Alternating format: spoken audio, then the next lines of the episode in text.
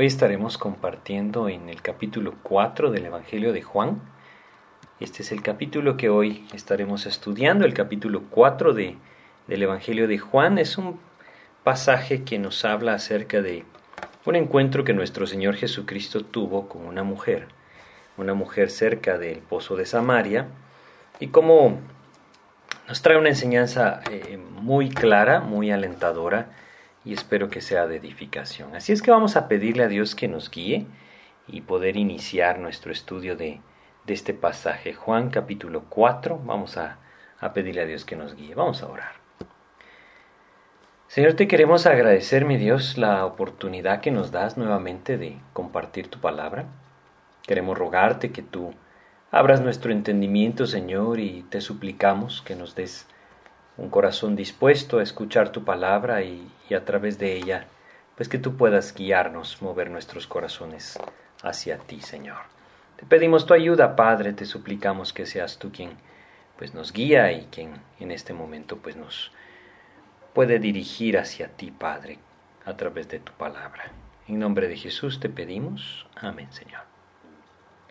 Bueno, estamos entonces en este pasaje de Juan capítulo 4 que pues es un pasaje que tiene muchas enseñanzas, tiene una enseñanza muy clara acerca de Jesucristo como el agua viva, así es como Él se presenta en este pasaje, así es como nosotros vamos a ver que Él mismo pues se, se refiere a lo que Él puede hacer, es saciar nuestra sed, eso es lo que el agua viva hace, ¿no? El agua viva lleva llega a saciar el corazón de aquel que está sediento, y esto es lo que Cristo precisamente anhela hacer en nuestras vidas.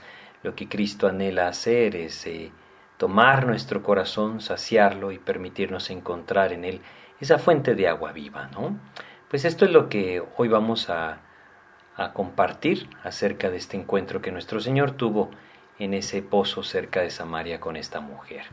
Así es que vamos a ir a Juan capítulo 4 entonces y vamos a leer primero eh, varios versículos, vamos a leer eh, casi todo el pasaje antes y después pues vamos a ir regresando y vamos a ir viendo lo que este pasaje nos enseña. Así es que vamos a leer desde el versículo 1 y nos vamos a detener hasta el versículo 15. Dice lo siguiente. Cuando pues el Señor entendió que los fariseos habían oído decir, Jesús hace y bautiza más discípulos que Juan, aunque Jesús no bautizaba, sino sus discípulos, salió de Judea y se fue otra vez a Galilea, y le era necesario pasar por Samaria. Vino pues a una ciudad de Samaria llamada Sicar, junto a la heredad de Jacob, que Jacob dio a su hijo José. Y estaba ahí el pozo de Jacob. Entonces Jesús, cansado del camino, se sentó así junto al pozo. Era como la hora sexta. Vino una mujer de Samaria a sacar agua y Jesús le dijo, Dame de beber pues sus discípulos habían ido a la ciudad a comprar de comer. La mujer samaritana le dijo, ¿Cómo tú, siendo judío, me pides a mí de beber, que soy mujer samaritana? Porque judíos y samaritanos no se tratan entre sí. Respondió Jesús y le dijo, Si conocieras el don de Dios, y quién es el que te dice, dame de beber, tú le pedirías, y él te daría agua viva. La mujer le dijo, Señor, no tienes con qué sacarla y el pozo es hondo. ¿De dónde, pues, tienes el agua viva? ¿Acaso eres tú mayor que nuestro padre Jacob, que nos dio este pozo del cual bebieron él, sus hijos y sus ganados? Respondió Jesús y le dijo, Cualquiera que bebiere de esta agua, volverá a tener sed. Mas el que bebiere del agua que yo le daré, no tendrá sed jamás, sino que el agua que yo le daré será en él una fuente de agua que salte para vida eterna. Pues vamos a iniciar con estos versículos. Este es el pasaje hoy que tenemos entonces delante de nosotros para estudiar. Eh, he de confesarles que es uno de mis pasajes favoritos del Evangelio de Juan. Y aquí tenemos a Jesucristo quien se va moviendo. Lo último que vimos fue ese testimonio que, que Juan el Bautista volvió a dar, eso fue en el capítulo 3 escuchábamos o leíamos de que Jesucristo había descendido al territorio de Judea, es decir, cerca del río Jordán, y había llegado a este lugar en donde sus discípulos estaban bautizando, evidentemente Jesucristo estaba ahí y estaba enseñándoles acerca de la palabra. Pero ahora dice el versículo 1 que cuando el Señor entendió que los fariseos habían oído decir, Jesús hace y bautiza más discípulos que Juan, aunque Jesús no bautizaba sino sus discípulos, dice el 3, salió de Judea y se fue otra vez a Galilea. Bueno, debemos entender que el tiempo que el Señor Jesucristo cumplió fue el tiempo que Dios había determinado. Los judíos estaban empezando a levantarse en contra de Cristo. Si bien Juan el Bautista ya tenía un buen tiempo de estar enseñando y predicando, y los judíos se oponían a él o simplemente no simpatizaban con él, había una gran diferencia con Cristo, porque Juan claramente declaraba no ser el Mesías. Pero Jesucristo se presentaba a sí mismo como el Mesías. Y esto entonces, de alguna otra forma, despertaba un mayor conflicto con los judíos. Por lo tanto, el Señor Jesucristo se mueve, porque Él sabe que su hora no ha llegado.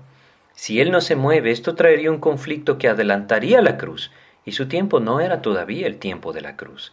Así es que el Señor Jesucristo se mueve, cumpliendo entonces todo el tiempo que Dios había determinado. Y a pesar de que esta no es la enseñanza de este pasaje, siempre es importante reconocer y recordar que el Señor conoce todas las cosas, en el sentido de que Él sabe lo que hay en los corazones. Él conoce todo lo que nosotros estamos viviendo, los conflictos que tendremos o aquellos que de alguna otra manera Él nos libra. Él conoce todas las cosas y qué maravilloso es poder confiar en este Señor que tenemos, nuestro Señor Jesucristo, aquel que se mueve conforme a la perfecta voluntad del Padre, aquel que guía la vida de sus hijos, de sus ovejas, claramente por el camino correcto. Ese es el Señor Jesucristo. Así es que el Señor Jesucristo entonces dice que salió de Judea y se fue otra vez a Galilea. Él entonces iba hacia el norte, ¿sí? A veces es importante ver esto en un mapa. Si ustedes tienen uno en sus Biblias, al final de las Biblias, de muchas de ellas hay mapas, pueden encontrar ahí la región de Galilea y ustedes verán que el Señor Jesucristo se está moviendo hacia el norte. Pero ¿por qué es importante esto que les menciono? Bueno, no solamente había un camino para ir hacia Galilea, a pesar de que el Señor estaba en Judea, habían rutas que podían tomar. Básicamente existían tres rutas que las personas tomaban. Dos de ellas no pasaban por Samaria. La ruta más probable que él podía llegar a tomar para llegar a Galilea, hacia donde se dirigía en la región de Galilea, era una ruta que no pasaba por Samaria. Él estaba junto al río Jordán, en donde estaban bautizando. Él podía haber seguido todo ese valle del Jordán hasta subir me refiero hacia el norte, y llegar a Galilea. Sin embargo, él no toma esa ruta. La mayoría de judíos tomaban esa ruta. La mayoría de judíos que iban de Jerusalén hacia Galilea descendían hacia Jericó, hacia el valle del Jordán, y luego subían al norte hasta llegar a Galilea. ¿Por qué lo hacían? Porque los judíos preferían dar esta vuelta, porque era un poco más largo, a pasar por el territorio de Samaria. No querían pasar por el territorio de Samaria. Así es que cuando nosotros leemos en el versículo 4 de Juan capítulo 4, y le era necesario pasar por Samaria, no se refiere a la geografía del lugar. No quiere decir que no existía otro camino. No quiere decir que él estaba obligado a pasar por ahí. Quiere decir que le era necesario porque él tenía un plan. Qué maravilloso que es esto, ¿no? El Señor Jesucristo no se guiaba, no, no dirigía su vida en base a lo que el hombre se dirigía. Él no dirigía su vida en base a la lógica humana o las limitaciones del hombre, porque él conocía todas las cosas. Él sabía que ese día se encontraría con esa mujer cerca del pozo. Él sabía la necesidad que esta mujer tenía. Es lo mismo con nuestras vidas. El Señor está buscando nuestras vidas. Y aun en este caso, si le es necesario pasar por un lugar que lo desvía de su camino o que simplemente no era el que todos los demás seguían, Él lo va a cruzar, porque hay un alma que quiere alcanzar. Y en nuestras vidas es igual. El amor de Cristo y el interés de Cristo por nuestros corazones lo lleva a Él a buscar nuestras vidas y constantemente está tocando a la puerta de nuestra vida para que nosotros le demos ese lugar. Eso es lo que encontramos acá. Así es que en su viaje hacia Galilea, como lo leemos aquí, Jesús entonces pasó por Samaria. Lo habíamos leído ya. También leímos en el versículo 6 que era como la hora sexta. Esto quiere decir que era ya el mediodía cuando llegó a, ese valle de Siquem.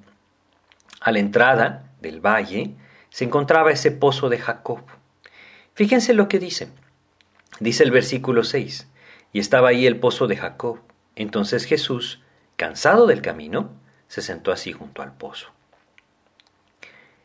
Es interesante y, es alentador poder leer esto, no porque Jesús se cansara y que eso sea algo bueno, sino porque eso nos habla de la humanidad que también Cristo tenía. Él es Dios, y no hay duda de esto a la luz de las Escrituras, pero Él también tenía ese cuerpo humano, y esto le permitía al Señor experimentar aquellas cosas que nosotros también experimentamos. Nadie puede entender mejor lo que nosotros vivimos sobre esta tierra que nuestro Señor Jesucristo, porque Él no solamente conoce nuestros corazones, hasta lo más profundo de nuestro ser, Él también sabe lo que nosotros estamos experimentando, porque Él mismo lo experimentó. Así es que cansado de viajar, se sentó ahí para descansar, mientras sus discípulos iban a comprar provisiones. No quiero que perdamos lo alentador que esto puede llegar a ser. Porque a veces nosotros llegamos a pensar, es que nadie entiende lo que estoy viviendo, es que nadie sabe por lo que estoy pasando, es que nadie ha pasado por una experiencia como la que yo tengo y por eso no me comprenden. Cristo mismo pasó por las experiencias que nosotros pasamos. Él comprende lo que nosotros vivimos y por eso se apiada de nosotros, su gracia se derrama, su misericordia se derrama, porque Él conoce lo que nosotros vivimos. Así es que Él dice, se sentó junto a este pozo.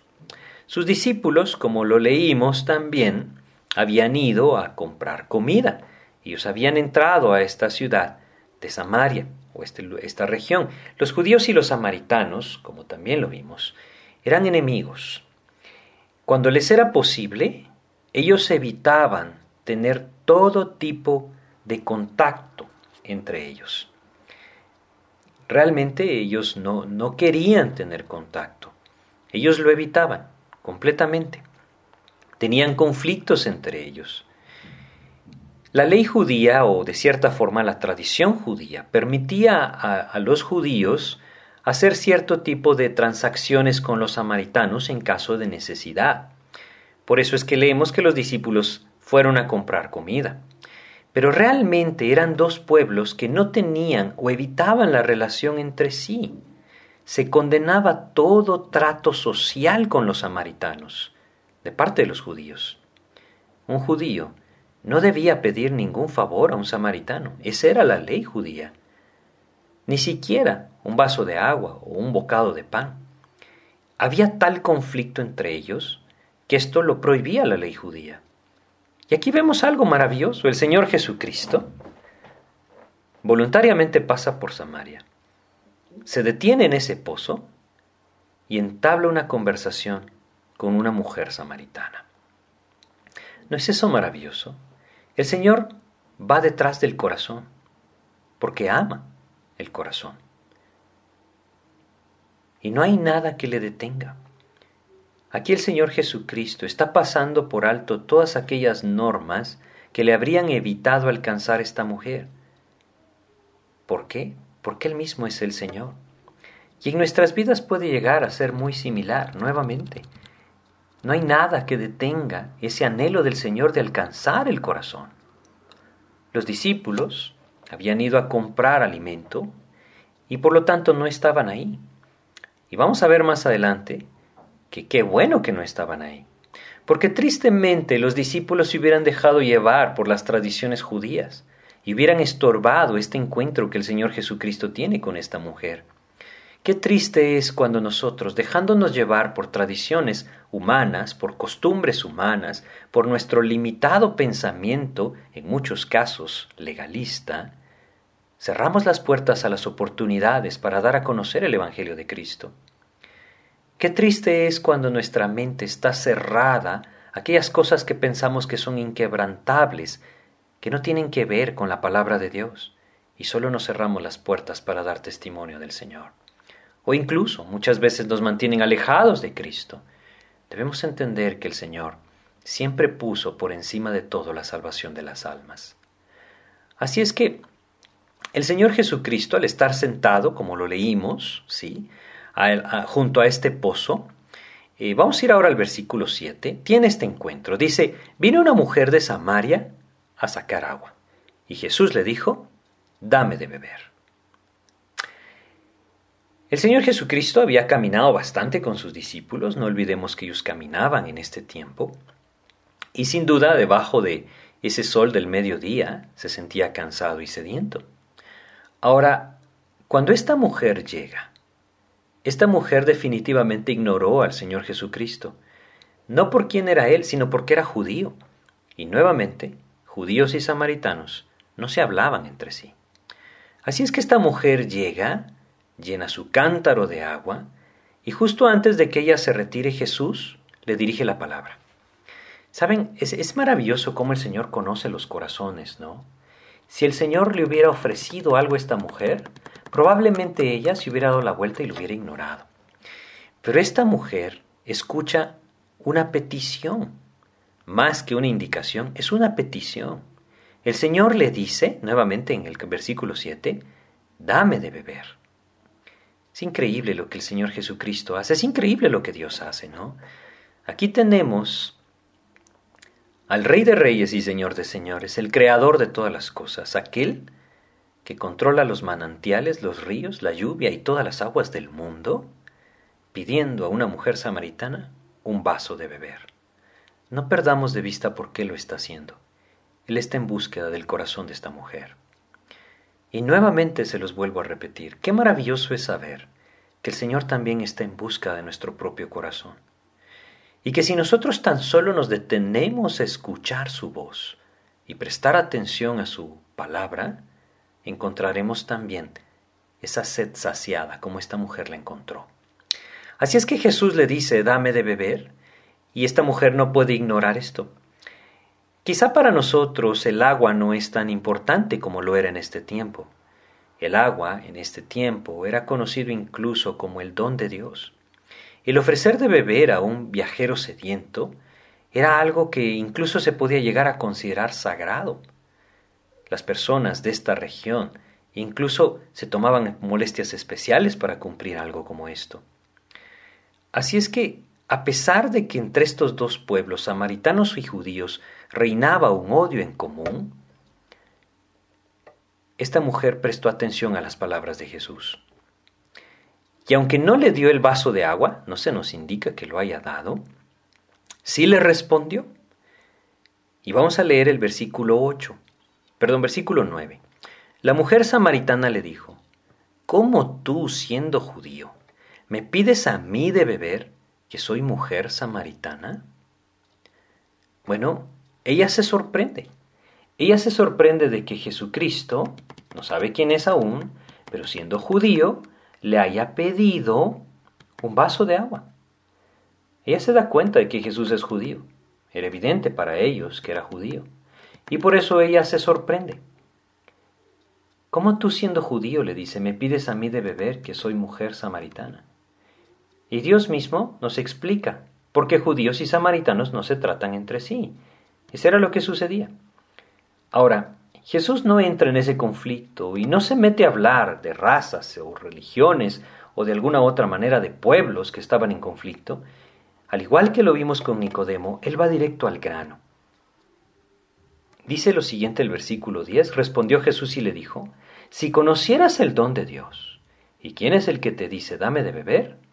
Tú le pedirías, y él te daría agua viva. Bueno, el Señor Jesucristo le está diciendo, no te maravillas de que te estoy pidiendo agua. Es tan solo un pequeño favor. En pocas palabras le está diciendo eso. Pero también añade, si tú me hubieras pedido a mí, yo te daría algo que no tiene comparación. El agua de la vida eterna. De esto está hablando el Señor. Tú le pedirías y Él te daría agua viva. El agua de la vida eterna. Sin embargo, la mujer no comprendió las palabras de Cristo. Pero aún así, empieza a entrar en una conversación con el Señor. Y nuevamente yo quiero volver a llamar su atención hacia esto. El Señor sabe cómo acercarse a nuestros corazones. Nosotros debemos empezar a prestar atención. Hay muchas cosas que suceden en nuestras vidas que nosotros ignoramos el propósito por el cual Dios las permite o tan solo las estamos viviendo, pensamos nosotros. Nunca podemos perder de vista que el Señor está en búsqueda de nuestro corazón. Si no le conocen, el Señor está buscando sus corazones para que puedan conocerle. Y si ya le conocen, el Señor está buscando su corazón para que puedan crecer en el conocimiento de Él.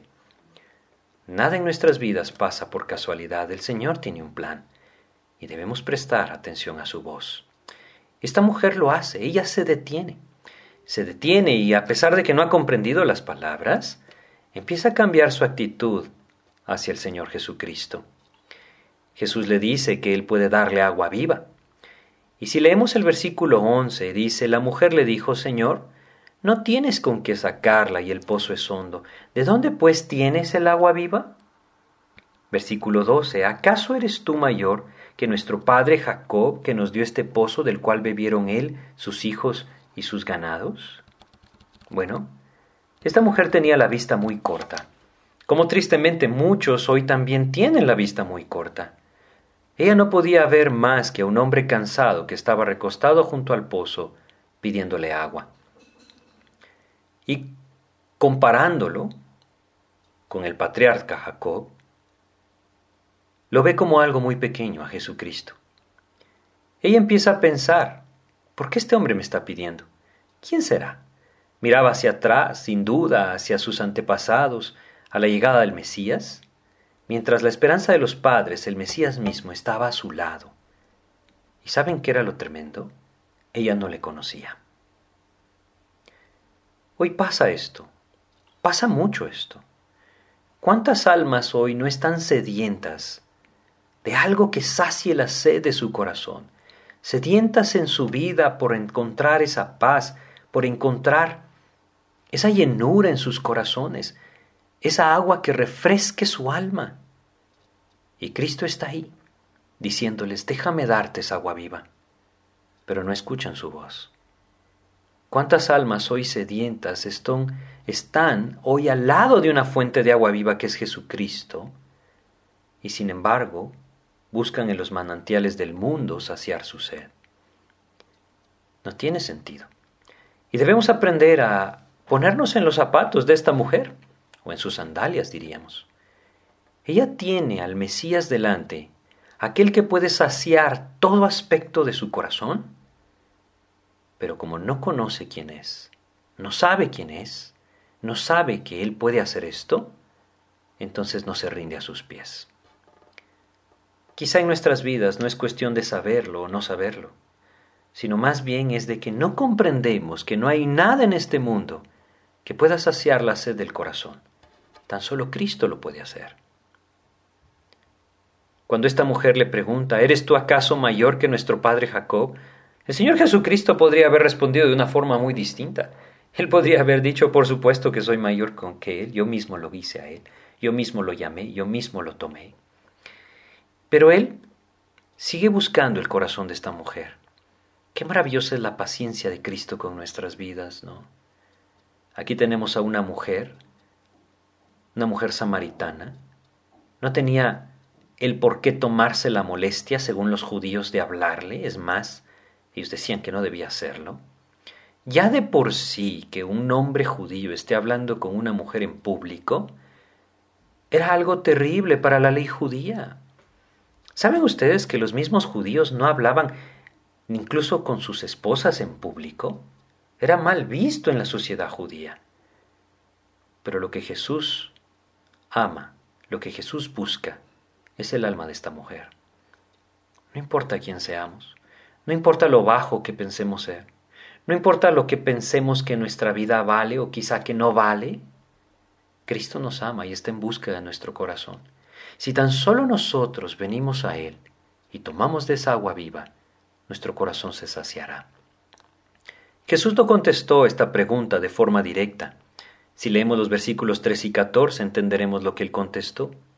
Respondió Jesús y le dijo, Cualquiera que bebiere de esta agua volverá a tener sed, mas el que bebiere del agua que yo le daré no tendrá sed jamás, sino que el agua que yo le daré será en él una fuente de agua que salte para vida eterna.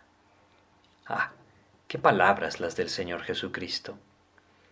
Una fuente de agua que salte para vida eterna. Quizá alguno de ustedes hoy que nos acompaña en este estudio percibe la sed de su corazón. Quizá está viviendo alguna tristeza, algún dolor, la misma desesperación de una vida de pecado que destruye el corazón. Quizá está viviendo conflictos, situaciones difíciles de soportar y la sed del corazón cada vez es más notoria. Aquí está el Señor. Aquí está el Señor ofreciendo saciarnos, diciendo, si tú vienes a mí y bebes de mí, no tendrás sed, yo te saciaré. Habrá en ti una fuente de agua que salte para vida eterna. Díganme, ¿cómo rechazar esto? ¿Cómo rechazar este ofrecimiento del Señor de llenar nuestro corazón, saciar nuestra sed, apagar nuestra sed y sentirnos llenos, plenos, saciados de Cristo? El que trata de aplacar su sed en las fuentes de este mundo, volverá a tener sed. Eso es lo que el Señor está enseñando. No perdamos de vista la enseñanza espiritual. Él le dice, no hay sed como la que yo, perdón, no hay agua como la que yo te puedo ofrecer. Cualquier otra cosa en tu vida volverá a llevar tu corazón a la sed. Pero beber de mí, beber de mí te saciará. Hoy tristemente hay muchas personas, incluidos creyentes entre ellos, que están buscando beber las fuentes de este mundo, anhelando encontrar algo en sus vidas que pueda saciar la necesidad de su alma, sin entender que solamente una persona puede satisfacer esta necesidad, Jesucristo. Eso es lo que el mundo necesita. Solo el Señor Jesucristo nos puede saciar. El agua que Él da es esa gracia divina que nos limpia, nos refrigera, vigoriza el alma. El Señor Jesús le dice, mas el que bebiere del agua que yo le daré no tendrá sed jamás. Esto no quiere decir que la sed se acabaría para siempre.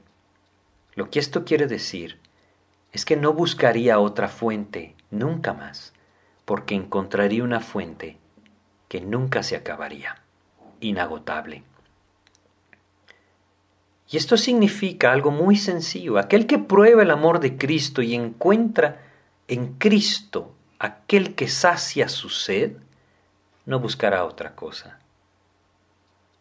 Todas las cosas que este mundo ofrece, como la riqueza, los placeres, el reconocimiento humano, todas aquellas cosas que el mundo nos dice que nos pueden llenar, se vuelven insignificantes cuando hemos probado la gracia y amor del Señor. El rey David lo dijo de esta manera, como el siervo brama por las aguas, así brama mi corazón por ti. Eso es lo que él dijo. Tristemente el pueblo de Israel no pudo comprender esto y constantemente cambiaban a Dios por otras cosas. Tristemente hoy en día el creyente, el cristiano, puede estar viviendo en ese mismo error. El Señor le dice al pueblo de Israel allí en Jeremías capítulo 2, versículo 13, lo siguiente. Porque dos males ha hecho mi pueblo. Me dejaron a mí fuente de agua viva y cavaron para sí cisternas, cisternas rotas que no retienen agua. Debemos entender que todo aquello que el mundo nos ofrece no es más que una cisterna rota. Quizá por un poco de tiempo parece ser que puede saciar nuestra sed, pero poco a poco quedará vacía, hasta que llegará el momento que no tendrá una gota más. ¿Y qué nos tocará? Nos tocará volver a cavar otra cisterna. Eso es lo que pasa en este mundo. Hay algo en nuestras vidas que llama la atención y pensamos que si lo alcanzamos entonces nos sentiremos saciados. Pero de pronto deja de interesarnos, deja de saciarnos Y entonces tenemos que buscar otra cosa más donde poner nuestros ojos. Así funciona el pecado. Parece que nos sacia, pero solo nos destruye. Y cuando encontramos que solo nos destruye, ponemos nuestros ojos en algo más buscando que esto otro nos sacie, pero también solo nos destruirá.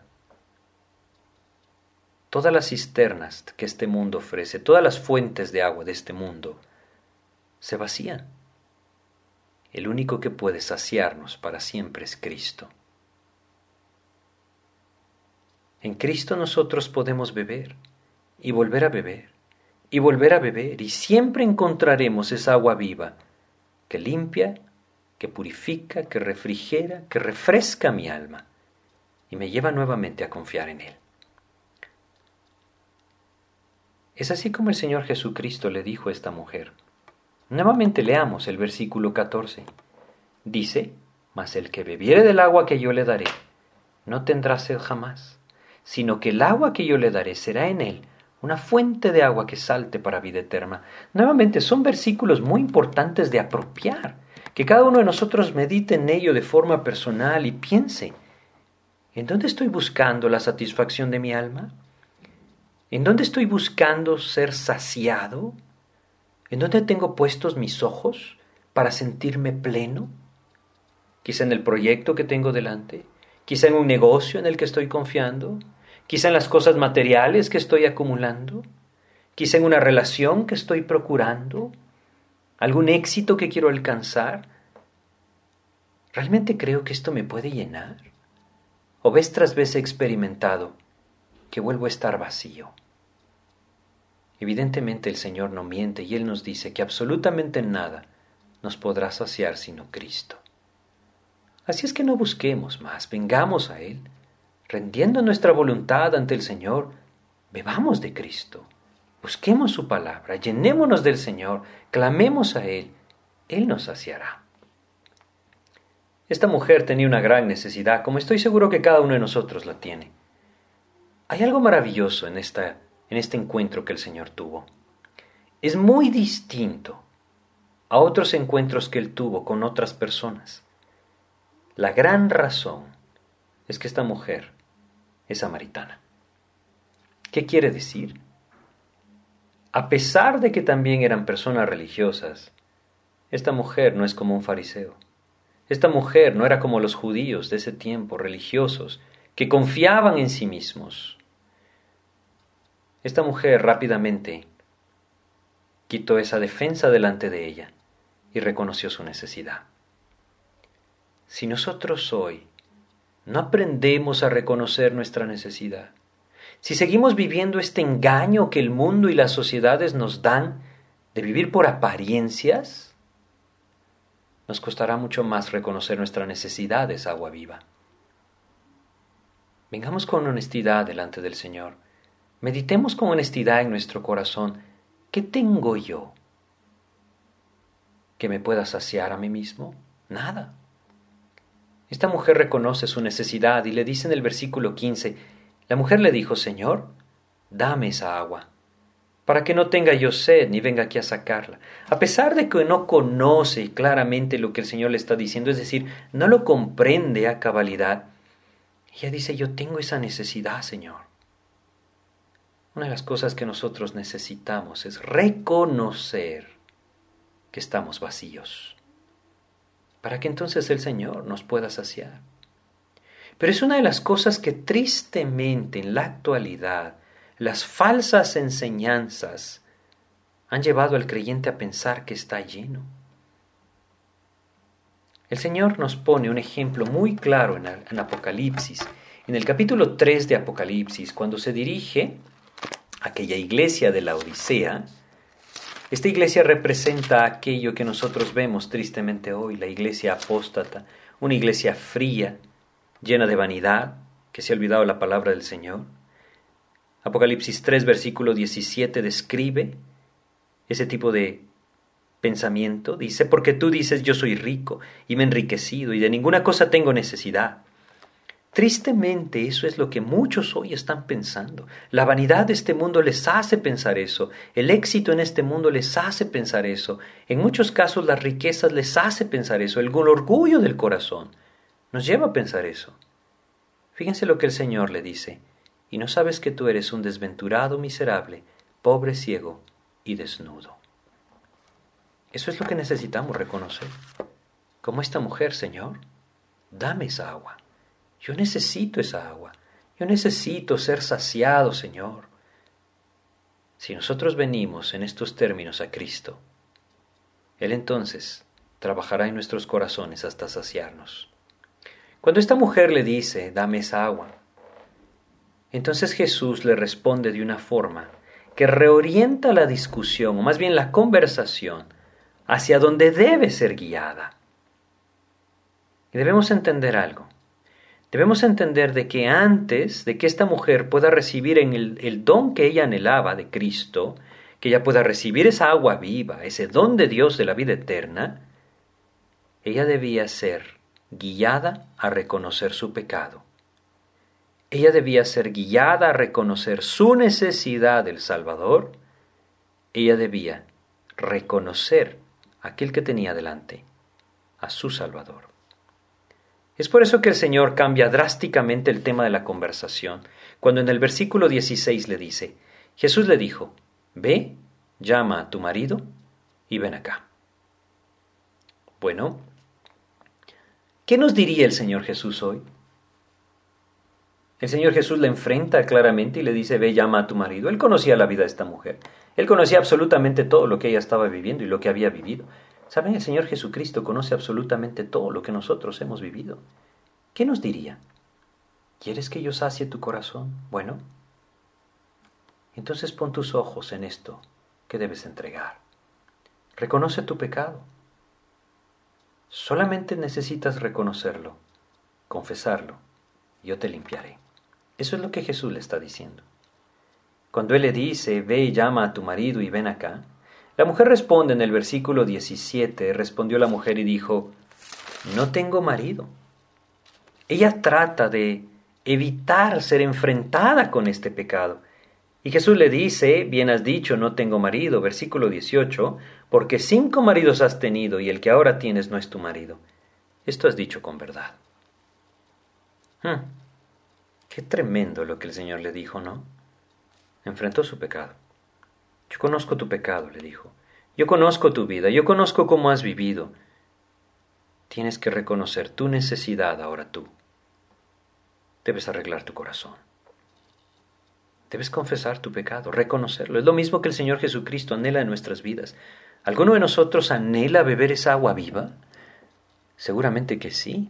¿Anhelamos que el Señor sace nuestra sed del corazón con su espíritu? Seguramente que sí. El primer paso que debemos dar es ver hacia adentro y reconocer nuestro pecado. ¿Hay algo en mi vida que me estorbe para venir a Cristo y beber? ¿Hay algo que se esté interponiendo entre mi relación con el Señor y yo?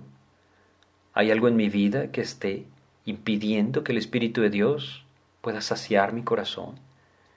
¿O hay algo en mi vida quizá incluso que me esté privando de mi fe en Jesucristo, de venir a Él, rendirme delante de Él y reconocerle como el Señor de mi vida? ¿Qué podrá ser? En esta mujer era su pasado. Ella estaba viviendo en inmoralidad. Bien has dicho, no tengo marido, porque cinco maridos has tenido, y el que ahora tienes ni siquiera es tu marido, le dice el Señor. ¿Pueden imaginar ustedes el corazón de esta mujer al escuchar lo que Jesús le está diciendo? Yo quisiera que nosotros también lo reconociéramos. ¿Hay algo escondido en nuestras vidas que pensamos que el Señor no conoce? Eso no tiene sentido, Él conoce todo. Esta mujer, sin duda, tembló cuando escuchó esto. ¿Había alguien delante de ella que conocía sus secretos más profundos? ¿Quién sería aquel que conocía los secretos de su vida? Seguramente pensó esto, ¿no? Si nosotros vamos a Romanos, capítulo 14 de Romanos, y leemos acá el versículo 10, fíjense lo que dice. Romanos capítulo 14, versículo 10 dice, Pero tú, ¿por qué juzgas a tu hermano? ¿O tú también, por qué menosprecias a tu hermano? Y termina diciendo, esto es lo que quiero hacerles ver.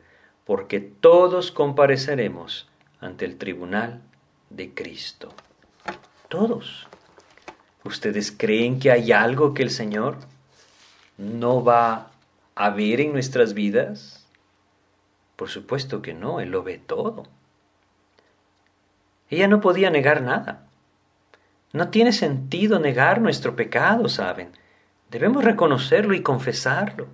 Y este punto es importantísimo, porque el Señor Jesús dirigió la conversación hacia acá. Vamos a, ir paso a paso. El amor del Señor le lleva a buscar a esta mujer. Por lo tanto, pasa por alto todas las normas religiosas y tradiciones y costumbres del pueblo judío y llega al encuentro de esta mujer en el pozo a las afueras de Samaria. Pero ahora debe atrapar su atención.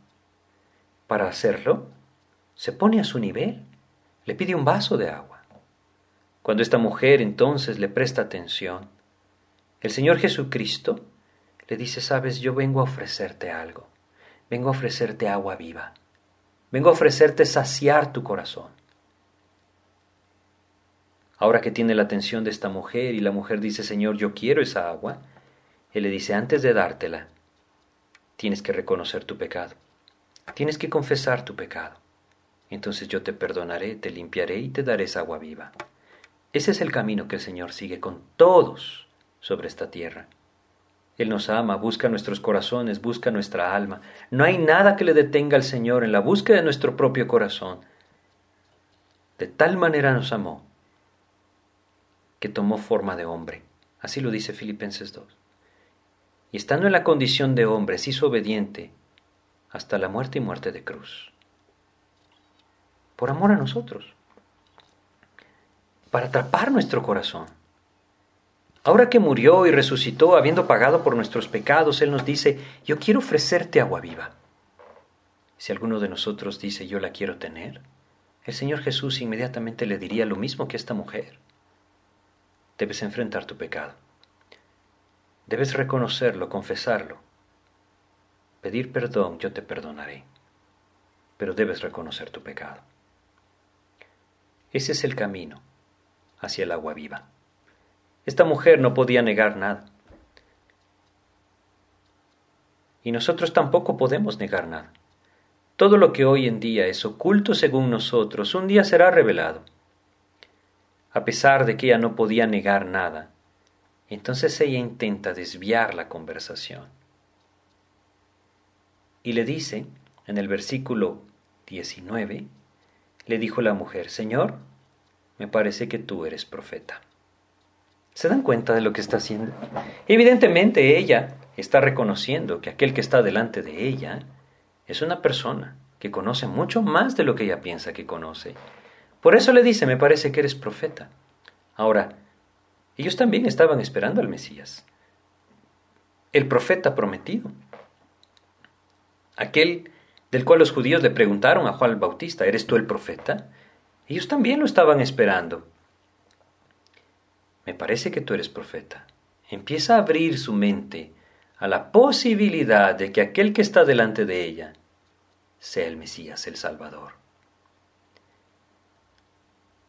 El Señor Jesucristo volverá a dirigir toda esta conversación hacia donde la quiere llevar. Ella quiere desviar la atención y empieza a hablar de cosas que no tienen que ver con lo que el Señor le acaba de decir. Enfrenta tu pecado. Pero el Señor está en la búsqueda de su corazón y no, no va a desviar la atención a otra cosa. A veces nosotros intentamos hacer lo mismo, ¿saben? Cuando no queremos vernos enfrentados con nuestro pecado, empezamos a buscar de alguna u otra forma salidas alternas, justificaciones muchas veces para pensar que no es tan mal lo que estamos haciendo. El Señor siempre nos volverá a enfrentar. Y entonces toca un punto que realmente era controversial entre judíos y samaritanos. Dice el versículo 20, Nuestros padres adoraron en este monte, y vosotros decís que en Jerusalén es el lugar donde se debe adorar. Bueno, esto había pasado, es, parte de la historia de este pueblo y la nación judía. Cuando ellos habían sido expulsados también, al igual que los judíos del territorio que habían tenido bajo el pueblo de Israel, Ellos se llenaron de muchos extranjeros cuando regresaron a este territorio. En el tiempo de Esdras, el templo de Jerusalén fue reedificado. Zorobabel lo reedificó, Esdras y Nehemías regresan, reconstruyen Jerusalén, terminan todas las cosas del templo. Fue reconstruido en los días de Esdras. Y cuando eso sucedió, los samaritanos quisieron tomar parte en esa reconstrucción. Pero Dios guió a Esdras y a Nehemías y no los dejaron tomar parte, porque era un pueblo idólatra. Cuando ellos no pudieron tomar parte de esto, regresaron a Samaria y en el monte Gerizim levantaron su propio templo, y allí entonces empezaron a seguir todos los rituales que Dios había dado a través de Moisés para poder buscar a Dios. Sin embargo, nunca renunciaron a la idolatría. En ese tiempo que el Señor Jesucristo está hablando con esta mujer, ya no existía este templo, también había sido destruido, pero sí existía todavía el lugar donde se hacían los rituales, donde se ofrecían los sacrificios y todas las formas de culto que ellos buscaban. Ellos no querían reconocer que el templo en Jerusalén era realmente el que Dios había designado para la adoración. No admitían que ese templo era la casa de Dios, ni admitían que los judíos tuvieran la razón. Por eso le dice esto. Jesús le responde en los versículos 21 y 22. Jesús le dijo, Mujer, créeme que la hora viene cuando ni en este monte ni en Jerusalén adoraréis al Padre. Vosotros adoráis lo que no sabéis, nosotros adoramos lo que sabemos, porque la salvación viene de los judíos. Saben, esta mujer está buscando un punto que no la deje llegar a la fe en el Señor.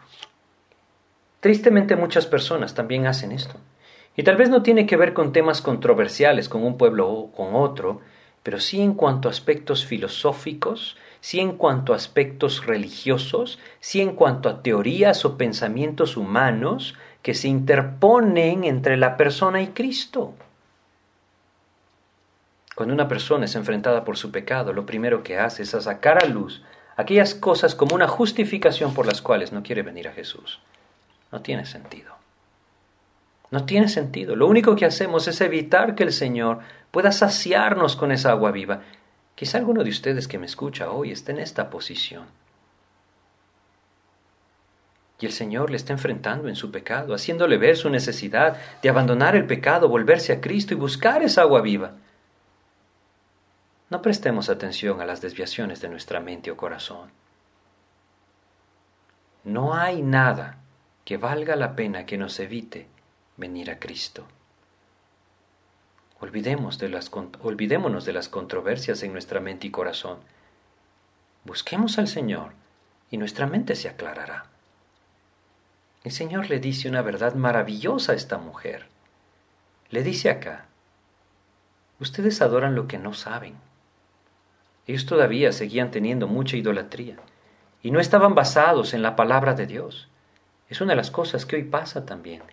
Y luego le dice en el versículo 23, Mas la hora viene y ahora es cuando los verdaderos adoradores adorarán al Padre en espíritu y en verdad, porque también el Padre tales adoradores busca que le adoren. El Señor Jesucristo le está diciendo, le está dando una respuesta maravillosa, le está diciendo, ¿sabes? No se trata de ningún tipo de religión, no se trata de ningún tipo de ritualismo, no se trata de nada de esto. No se trata de que vayas a una montaña alta para sentirte cerca de Dios. Se trata de tu corazón, en espíritu y en verdad. Solo aquel que tiene el espíritu evidentemente puede adorar en espíritu y en verdad. Y esto requiere de la fe en Jesucristo. Hoy en día hay mucha confusión y pensamos que con asistir a la iglesia, pensamos que con participar de algún rito, costumbre o de alguna u otra manera algo religioso en nuestras vidas, entonces estamos acercándonos a Dios. Cuando el Señor está buscando, como dice acá, corazones que le adoren en espíritu y en verdad, por medio de la palabra, una vida genuina, una fe genuina en Jesucristo. Hoy hay muchos sustitutos de la verdad de la palabra de Dios. Y muchas personas están pretendiendo acercarse a Cristo a través de ciertas emociones o sentimientos promovidos por cosas de la carne.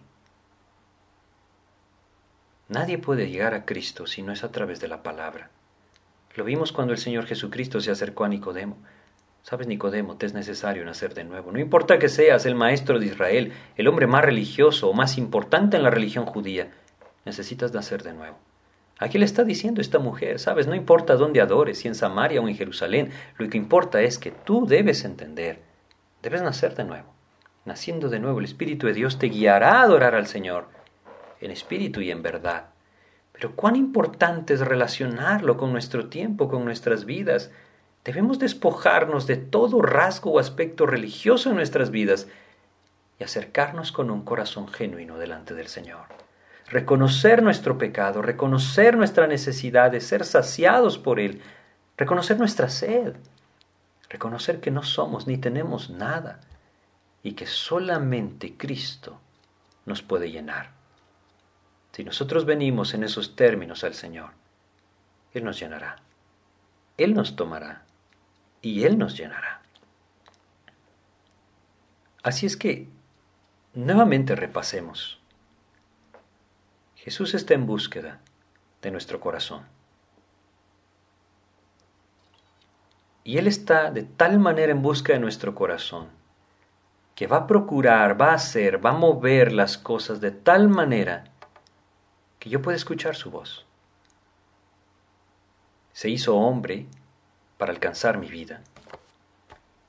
Si yo empiezo a escuchar su voz y prestar atención, me voy a encontrar con algo maravilloso. No ha emitido ninguna palabra de juicio a esta mujer. Le está dando una promesa maravillosa. Si vienes a mí, yo te llenaré. Evidentemente entendemos que no venir a Cristo nos lleva al juicio de la condenación eterna pero antes se le ha ofrecido esa agua viva. Si nosotros escuchamos su voz y anhelamos ser saciados por esa agua viva, debemos reconocer, debo confesar mi pecado. Mi pecado no me permite tener comunión con Dios. Él es santo y no puede tener comunión con el pecado. Si yo confieso mi pecado y me arrepiento delante del Señor, Él me perdonará, Él me limpiará. Él pondrá esa agua viva en mi vida y me llevará a vivir en plenitud. Allí entonces yo podré seguirle, adorarle en espíritu y en verdad, no de manera emocional, como tristemente hoy se busca, no a través de eventos humanos, a través del poder del Espíritu, dirigiendo mi vida a través de la palabra. Ahí el corazón encuentra esa agua viva. Así es que lo mismo que Dios está haciendo con esta mujer en este pasaje, lo mismo que Jesucristo le está diciendo, es lo mismo que Cristo nos quiere decir. Y el Señor Jesucristo le dijo, yo quiero saciar tu corazón. Si tú quieres, si tú quieres que yo te des agua viva, reconoce tu pecado, confiésalo, yo te limpiaré y te saciaré. Entiende que no se trata de un aspecto religioso, una doctrina, una religión u otra. Ninguna religión salva a nadie. Se trata de venir a los pies de Jesús, de un corazón genuino que se rinde a Él reconociendo su necesidad y pone su fe en Jesucristo. Ahí, ahí el Señor nos puede saciar. Pero debemos entender, primero, debes reconocer tu pecado. Si no lo haces, el Señor no te llenará. Eso es lo que Jesucristo le está diciendo. Vamos a detenernos acá en nuestro estudio de este pasaje y vamos a pedirle a Dios que nos guíe en esto que estamos comprendiendo. Vamos a orar. Señor, te agradecemos, Padre, porque tú nos recuerdas con esta enseñanza que tú nos amas, que tú estás en busca de nuestro corazón, Señor, porque anhelas saciarnos. Qué maravilloso es esto, Padre, porque reconocemos que no somos nada, Señor, que no hay nada en nosotros que merezca ser amado por ti y entendemos por eso que tu gracia es algo maravilloso. Ayúdanos pues, Señor, a meditar en esto y a reconocer nuestro pecado delante de ti, lo que sea que tú estés apuntando, Señor, en nuestras vidas. Llévanos a confesar nuestro pecado y a buscarte a ti. Ayúdanos a comprender, Señor, que no se trata de ningún aspecto religioso, de un lugar u otro lugar para adorar. Se trata, Señor, del corazón que se rinde a ti y de forma genuina confía en ti. Danos la gracia de vivir así, adorándote en espíritu y en verdad. Y en tu infinita misericordia, Señor, sácianos de esa agua viva. Guíanos, Padre, te pedimos en el nombre de Jesús. Amén, Señor. Pues muchas gracias por su atención. Si Dios permite, en nuestro próximo estudio continuaremos con este pasaje. Hay todavía más enseñanzas que Dios tiene para nosotros en este encuentro que tuvo con esta mujer cerca de Samaria. Así es que les aliento a que también puedan leer este pasaje para tenerlo en mente para nuestro próximo estudio. Que Dios les bendiga.